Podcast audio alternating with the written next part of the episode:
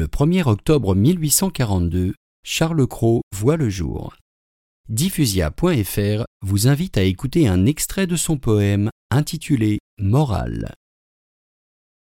Sur des chevaux de bois enfilez des anneaux, regardez un caniche expert au domino, essayez de gagner une noix avec des boules, respirez la poussière et la sueur des foules, boire du cocotier de gobelet d'étain de ce marchand miteux qui fait terlintintin, rentrer se coucher seul à la fin de la foire, dormir tranquillement en attendant la gloire.